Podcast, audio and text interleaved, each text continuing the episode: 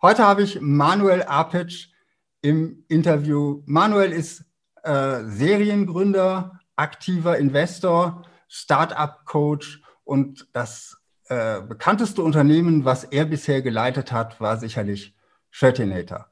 Hallo Manuel. Vielleicht erzählst du einfach mal ein bisschen mehr zu dir. Hallo Markus, ja, vielen Dank für die Chance, für das Interview. Ähm, genau, gerne. Ich bin seit 14 Jahren jetzt, glaube ich, Gründer, Unternehmer, habe äh, die ersten Jahre meines Unternehmertums drei Startups gegründet und erfolgreich verkaufen können, habe anschließend, wie du schon sagtest, sechs Jahre lang die Shirtinator AG in München geführt, seinerzeit der zweitgrößte Anbieter, Online-Anbieter für individuell bedruckte Shirts und äh, Geschenkartikel in Europa.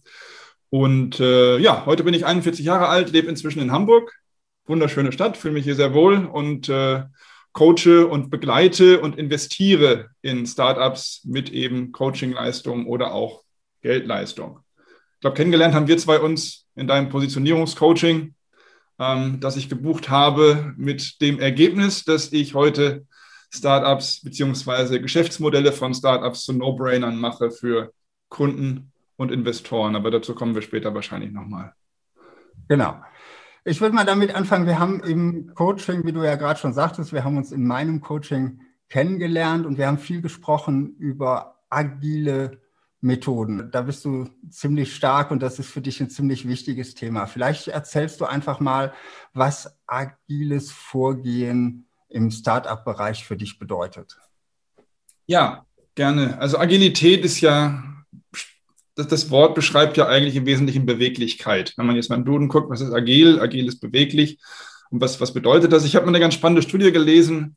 Da ging es darum, dass, glaube ich, allen, dass gerade 4% aller Startups, die es im zehnten Jahr noch gibt, dem ursprünglichen Geschäftsmodell aus dem ersten Businessplan folgen. Das heißt, 96 Prozent haben sich komplett verändert oder auch grundlegend verändert oder auch nur ein bisschen verändert, aber sie haben sich verändern müssen, weil sie viel mehr gelernt haben über die wirklichen Kunden, über die wirklichen Kundenbedürfnisse und über die wirklichen Lösungen, die sie angeboten haben. Das heißt, 96 Prozent mussten entsprechend beweglich sein, äh, um das so hinzubekommen, um im Jahr 10 noch überleben zu können. Und ich glaube, deswegen finde ich Agilität für Startups und die Beweglichkeit so unfassbar wichtig, weil ein Startup ja, eben nicht mit einem fertigen Geschäftsmodell normalerweise an den Markt geht, sondern mit der Idee, ähm, einer Geschäftsidee bestehend aus der Idee eines Problems und der Idee einer Lösung. Und der Kunde weist einen dann schon regelmäßig in die Schranken und zeigt einem dann in der Regel auch den Weg auf, ähm, auf, auf den man dann entsprechend reagieren muss, um die Bedürfnisse entsprechend befriedigen zu können oder den Kunden begeistern zu können. Und deswegen ist Beweglichkeit finde ich extrem wichtig, wenn nicht sogar die wichtigste Komponente eines Startup-Unternehmers. Jetzt ähm, komme ich ja aus der Positionierungsecke und Positionierung bedeutet ja auch für etwas zu stehen. Das ist ein eher langfristiges Konzept. Würdest du Positionierung und Agilität dann als Widerspruch sehen für Startup-Unternehmen? Ja und nein. Ich glaube, es gibt Dinge zu Beginn eines Startups oder zu Beginn einer Gründung, ähm, die sich in der Positionierung schon wiederfinden können, sowas wie das Stärken-Schwächen-Profil des Gründers. Das ist sowas Grundlegendes, das eigentlich eine gewisse Konstanz hat, auch über die Jahre hinweg. Sicherlich verändert sich das ein bisschen, aber das ist etwas, das ab Tag eins schon vorhanden ist oder eben auch so ein Stück weit ich nenne es immer der Nordstern, das heißt die Vision, das heißt, wofür stehe ich morgens auf als Gründer, wie möchte ich die Welt zu einer besseren machen, was ist so mein langfristiges Ding, mal unabhängig davon, welche konkrete Lösung ich jetzt liefere und welchen konkreten Umsatz ich jetzt, ich jetzt einfahre. Ähm, das heißt, so ein paar Grundelemente, die auch in der Positionierung sich wiederfinden, sind von Tag eins da. Aber ich glaube, wie ich gerade auch schon sagte, durch die Agilität, die Beweglichkeit entlang des Kunden lerne ich einfach als Start-Upper extrem viel darüber, was wirklich seine Bedürfnisse sind, was wirklich seine Probleme sind und auch was wirklich die Botschaften sind, die ich liefern muss und wie sie beschaffen sein müssen, um ihn zu erreichen, damit ich ihn mit meiner Lösung überzeuge. Das heißt, ich glaube, long story short, eine Positionierung reift mit der Reife des Startups. Das heißt, anders als bei einem bestehenden Unternehmer, wo, wo ich, wie, wie auch mit dir in so einem Coaching, das aus dem Unternehmer rauskitzeln kann, wäre das im Startup-Bereich eher so eine Entwicklung. Das heißt, die Positionierung ist viel flexibler und entwickelt sich mehr weiter, während äh, sich das Unternehmen auch am Markt entwickelt? Ich glaube schon, ja. Ich glaube, es muss im Startup einfach vieles mehr validiert werden, was Teil einer funktionierenden Positionierung ist. Wie gesagt, der, der, der Kunde, die, die Definition der Zielgruppe, was macht sie aus, ähm, der Product Market Fit, die Abgrenzungsmerkmale. Vielleicht gehe ich an den Start, was ich gerade sagte, mit den 4% oder mit den äh, 96 äh, Prozent, die sich verändern mussten, gehe ich an den Start mit einem ganz anderen USP, mit einem ganz anderen Abgrenzungsmerkmal im Kopf, als das es später ähm, das sein wird. Das verändert sich ja vielleicht, aber entsprechend verändert sich auch die Positionierung. Ich glaube, etablierte Unternehmen sind in der Regel gut damit beraten, ihre Positionierung zu schärfen, aber sie haben schon einen relativ großen Wissensstand über ihren Kunden über die Probleme des Kunden, über die Zahlungsbereitschaft des Kunden, also auch darüber, wie, ja, wie ihm der Kittel brennt oder ob ihm der Kittel brennt, ob er dafür bereit ist, Geld zu bezahlen für die Lösung oder ob es so ein ja, nice to have ist, was keiner wirklich braucht. Und deswegen glaube ich, ist da im Startup deutlich mehr Bewegung auch in der Positionierung, gerade zum Start, als bei einem mhm. etablierten, ich sag mal, mittelständischen Maschinenbauer, der schon seit zehn Jahren, äh, 20, 30 Jahren am Markt ist und einfach viel, viel, viel Erfahrung hat. Das ist auch meine Erfahrung, wenn ich mit einem Unternehmer arbeite, da ist häufig ein Wissen, was zwar nicht bewusst ist, was man also erst so ein bisschen rauskitzeln muss, aber da ist doch ein ganz großer Erfahrungsschatz da. Jetzt habe ich ja meinen Schwerpunkt eher bei bestehenden Unternehmern. Wenn ich aber schon mal mit Gründern spreche, ähm, dann habe ich oft das Gefühl, dass die sich über Positionierung gar keine Gedanken gemacht haben. Würdest du dazu raten, zu sagen, so, wir machen jetzt mal eine Positionierung als Hypothese und testen die? Oder würdest du sagen, es ist einfach besser, offen zu sein und völlig ohne Positionierung loszulaufen? Nein, man braucht definitiv auch da eine Idee von der Positionierung, also eine Idee von den Bestandteilen der Positionierung. Das heißt, in dem Moment, wo ich in die Validierung reingehe, in die Validierung einer Geschäftsidee, in die Validierung eines Problems, in die Validierung einer möglichen Lösung, in die Validierung eines möglichen ja, Geschäftsmodells, wo die Lösung quasi mit einem Umsatz gekoppelt wird, ähm, treffe ich ja Annahmen. Das heißt, ich, ich muss ja schon mal eine Zielgruppe annehmen, ich muss schon mal ihre Probleme annehmen, ich muss schon mal annehmen, ähm, Aspekte meiner Leistung, die ich anders mache als die anderen. Das heißt, ich muss, wie du schon sagst, mit konkreten Hypothesen ins Rennen gehen. Ich muss schon was haben, aber agil genug sein, damit ich sie auch äh, veränderbar lasse. Das heißt, dass sie sich verändern können, weil natürlich, wie gesagt, der Kunde wird mir schon sagen, was er will und was er nicht will. Das heißt, Agilität heißt nicht einfach mit dem Strom zu schwimmen, sondern heißt Hypothesen zu haben oder Vorstellungen zu haben, die aber regelmäßig in Frage zu stellen und zu überprüfen. Genau. Ich glaube, du sagst gerade ganz, ganz, ganz spannend mit dem Stromschwimmen. Ich glaube, das macht der Nordstern. Der Nordstern gibt mir die Richtung vor. Das heißt, mein langfristiges Ziel habe ich ab Tag 1. Wo will ich, wie gesagt, die Welt zu einem besseren machen? Wo will ich echte Leistung bringen? Aber die Route dorthin, also die Route zum Nordstern, die muss flexibel bleiben. Denn ständig habe ich irgendwas, was mir den Weg versperrt. Ständig muss ich irgendwas umfahren, umschiffen. Ständig kriege ich Probleme reingedrückt von links, von rechts und muss da flexibel sein und beweglich bleiben, um überhaupt weiter vorwärts zu kommen. Wenn ich bei der nächsten, äh, ich sag mal, Straßensperre aufgebe, dann komme ich halt nicht weiter. Das heißt, die Positionierung für ein Startup ist sehr werteorientiert, deiner Meinung nach, im, im Sinne von, wie will ich die Welt verbessern? Was ist das Warum in meinem Unternehmen? Da gibt es das schöne Buch von Simon Sinek, äh, Start with Why. Ganz genau. Warum stehe ich morgens auf? Warum trete ich an? Warum will ich ein Startup gründen? Was ist so die, die, die innerste Motivation? Und ich glaube, die sollte zu Beginn schon stehen. Das ist schon ein sehr, sehr wichtiger, relevanter Punkt, sowohl für sich selbst, um sich immer wieder zu motivieren. Das heißt, um, um jedes Mal, wenn man hinfällt und man fällt oft, wieder motiviert sein, aufzustehen, als auch später fürs Recruiting. Man, man tut sich viel, viel leichter, gute Leute zu finden, wenn man weiß, wofür man steht und wofür man antritt. Und ich glaube, das muss stehen und das ist, wie gesagt, dieser Positionierungsbestandteil, der von Tag 1 stehen sollte, aber vieles andere darf ruhig wachsen und darf auch geformt werden im Verlauf der Validierungen, ja. Mhm. Es gibt es so in meiner Wahrnehmung zwei Typen von Startups. Die einen, die extrem schnell wachsen, die extrem groß werden, die das, die Vision haben, das nächste Facebook, Google oder äh, Apple zu werden. Und dann gibt es Unternehmer, die sagen, ich will vielleicht gar kein äh, börsennotiertes Unternehmen schaffen. Ich will vielleicht gar keinen Investor reinholen, um Riesenwachstum hinzulegen, sondern ich will mit einem kleinen Team oder als Solopreneur sehr äh, erfolgreich in dem Sinne, dass ich meine Familie davon ein gutes Auskommen haben, dass wir was beitragen. Ähm, aber ich will dieses extreme Wachstum äh, nicht. Äh, siehst du diese Unterscheidung auch?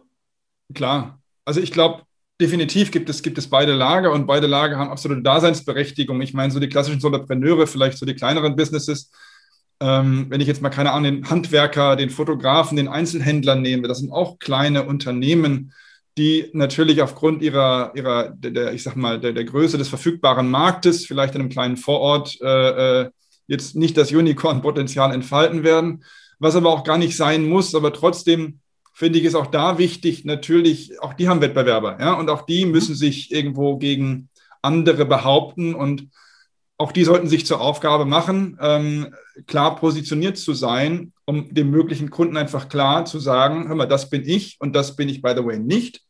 Und das kannst du von mir erwarten und das mache ich anders als die anderen. Und ich glaube, damit hilft sich jeder, egal in welcher Flughöhe, egal ob du jetzt, wie gesagt, als kleiner Solopreneur nur anstrebst, dich selbst und deine Familie zu ernähren oder ob du jetzt irgendwie das Multimillionen- oder gar Milliarden-Startup bauen möchtest.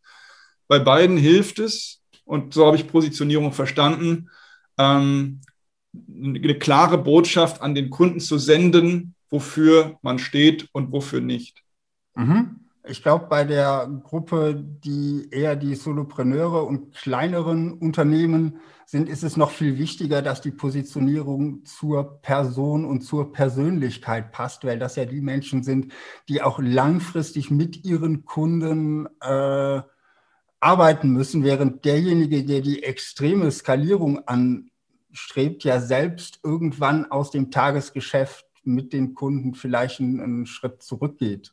Absolut. Ich glaube einfach, wie du schon sagst, ähm, der Solopreneur ähm, hat es umso wichtiger, ich glaube, irgendwie ein homogenes Bild zu vermitteln zwischen seiner Leistung und, und ihm selbst als Leistungserbringer.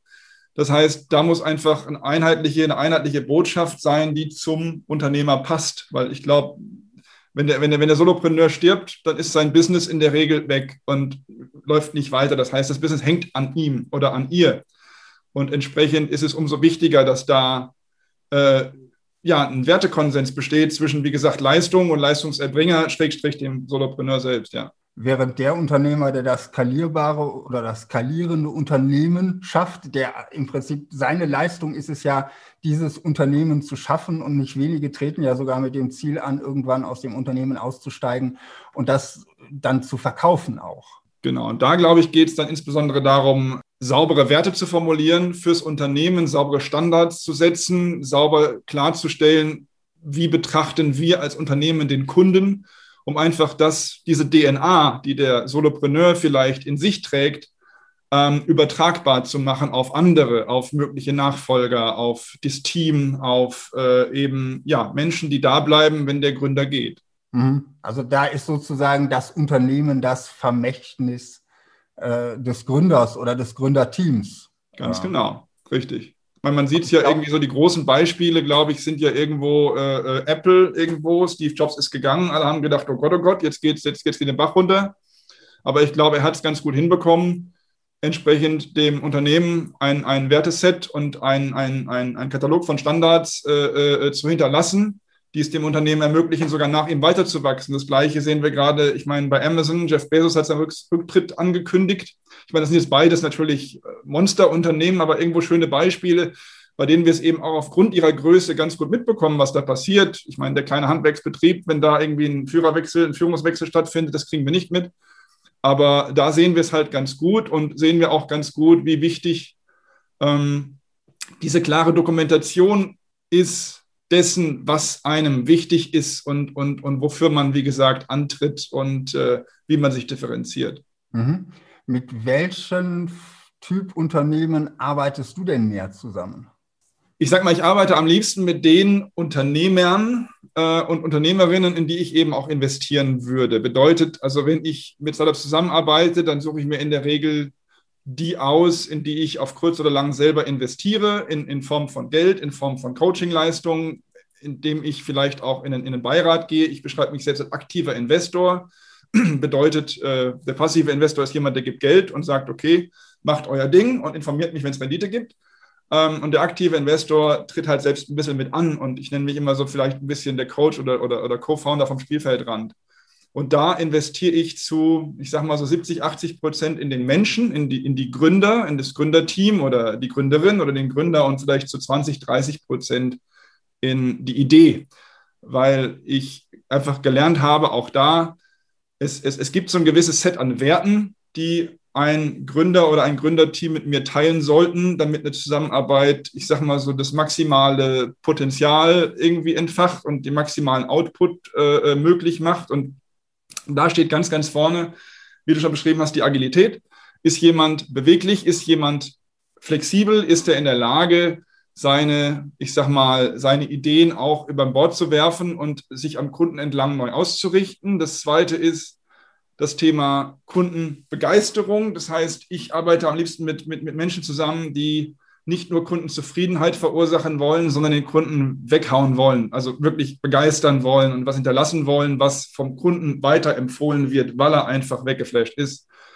Das dritte ist, das geht damit einher. Das ist auch so ein bisschen das, was Amazon verkörpert.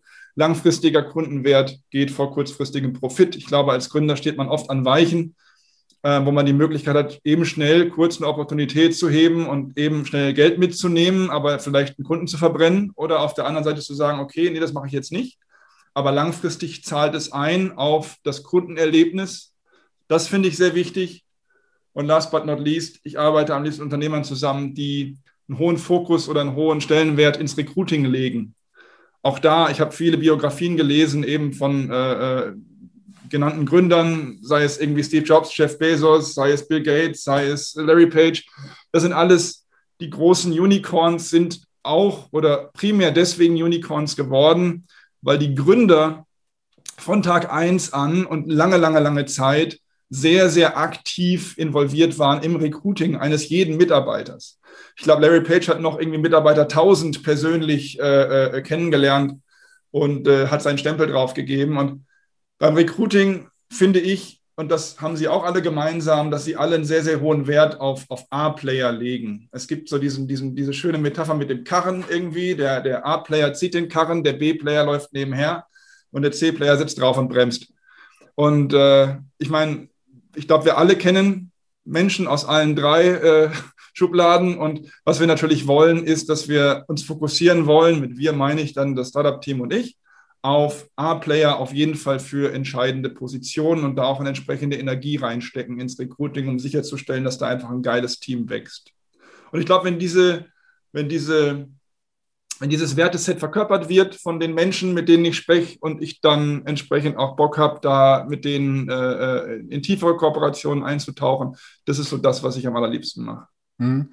Ich habe aus, äh, aus dem vorletzten mitgenommen das Thema, wo du sagst, äh, das kurzfristige Geld äh, äh, dem, dem, dem, der Versuchung zu widerstehen, das mitzunehmen, um den langfristigen, die langfristige Kundenzufriedenheit äh, aufzubauen. Das ist ja im Prinzip nichts anderes als langfristig eine Marke auch aufzubauen, die ein gewisses Vertrauen äh, genießt. Und äh, der Wert der Marke ist das Vertrauen, was man ihr entgegenbringt. Ähm, das kann man, kann man, glaube ich, so sagen. Und äh, das ist ein spannender Ansatz, weil ich das auch so sehe ähm, und, und bei, bei meinen Kunden auch so sehen will, äh, dass, dass die eben wirklich in ihre Marke und in ihre Positionierung damit auch investieren wollen und nicht einfach nur schnelles Geld machen. Ähm, wobei nichts gegen Geld verdienen spricht, aber äh, eben nicht auf Kosten der, der Langfristigkeit oder der, der Nachhaltigkeit. Was ich aber rausgezogen habe, ist, wenn jetzt jemand Interesse äh, daran hat, mit dir zu arbeiten, dann sollte das schon ein Unternehmen sein, was in irgendeiner Form auch skalieren kann. Ja, definitiv. Also ich glaube einfach, da, wo Skalierbarkeit gegeben ist. Sie muss nicht bis zum Unicorn skalierbar sein. Äh, es, es, sollte aber doch mehr skalierbar sein, als, als ich sage mal jetzt der, der, der kleine Friseur, der über eine Filiale nicht hinauswachsen möchte. Ähm, es, es muss natürlich Potenzial da sein, dass ich das, was ich einbringe an, an, an Wissen, an Coaching, an Leistung, dass sich das auch bezahlt macht für den Gründer, dass das auch irgendwo ja einen gewissen Wert hat. Ich, ich vergleiche es mit so einer Schwungradgröße. Ich glaube, wenn ich an einem ganz kleinen Rad drehe, dann kann ich halt nicht so viel bewirken, als wenn ich am großen Rad drehe. Natürlich in beide Richtungen, aber ich glaube einfach, es muss in, einer gewissen, in einem gewissen Verhältnis stehen und es muss eine gewisse Skalierbarkeit da sein, definitiv. Die, die Skalierbarkeit bringt sozusagen den Hebel, dass dein Einsatz sich äh, wieder auszahlt für das Richtig. Unternehmen. Mhm. Genau. Wenn jetzt ein Unternehmer sagt oder ein Start-up-Gründer sagt, ein Entrepreneur, er möchte mit dir zusammenarbeiten, wo findet er dich? Er findet mich auf meiner Homepage, manuelapic.de. Ähm, da ist auch nochmal im Portfoliobereich zusammengefasst, welche, welche Werte ich wichtig finde, beziehungsweise was ich an Gründern wichtig finde und ähm, letzten Endes, äh, äh, worum es mir geht. Ähm, er findet mich auf meinem YouTube-Kanal. Da äh, kommen jetzt künftig auch noch deutlich mehr Videos dazu, zu dem, wie ich mit Startups arbeite und zu dem, wie ich die Geschäftsmodelle zu No-Brainern für Investoren und Kunden mache und kann mich da jederzeit anschreiben. Da ist meine E-Mail-Adresse und einfach äh, freue ich mich auf, auf jede, jede Anregung, jede Nachricht. Einfach Kontakt aufnehmen. Bist du in sozialen Netzwerken äh, besonders aktiv in irgendeinem? LinkedIn sicherlich, da bin ich zu finden. Facebook bin ich auch zu finden, wobei Facebook jetzt eher so der private Kanal ist, aber auf LinkedIn auf jeden Fall ähm, oder auch Xing. Da bin ich eigentlich überall findbar. Wenn man mich googelt, äh gibt es da verschiedene, also jede Menge Touchpoints, wo man mit mir in Kontakt kommen kann, ja. Ich verlinke sowohl deine Seite, deinen YouTube-Kanal als auch deine äh, Social-Media-Kanäle einfach auch nochmal hier unter dem Video ähm, sodass, äh, wenn du jetzt gerade Interesse hast, als Zuschauer mit Manuel in Kontakt zu treten, äh, dass du ihn auch finden wirst. Dann danke ich dir, dass du heute dabei warst in meinem Interview und äh, ja, freue mich, dich als Gast hier gehabt zu haben, virtuell. Danke dir, Markus. Hat Spaß gemacht.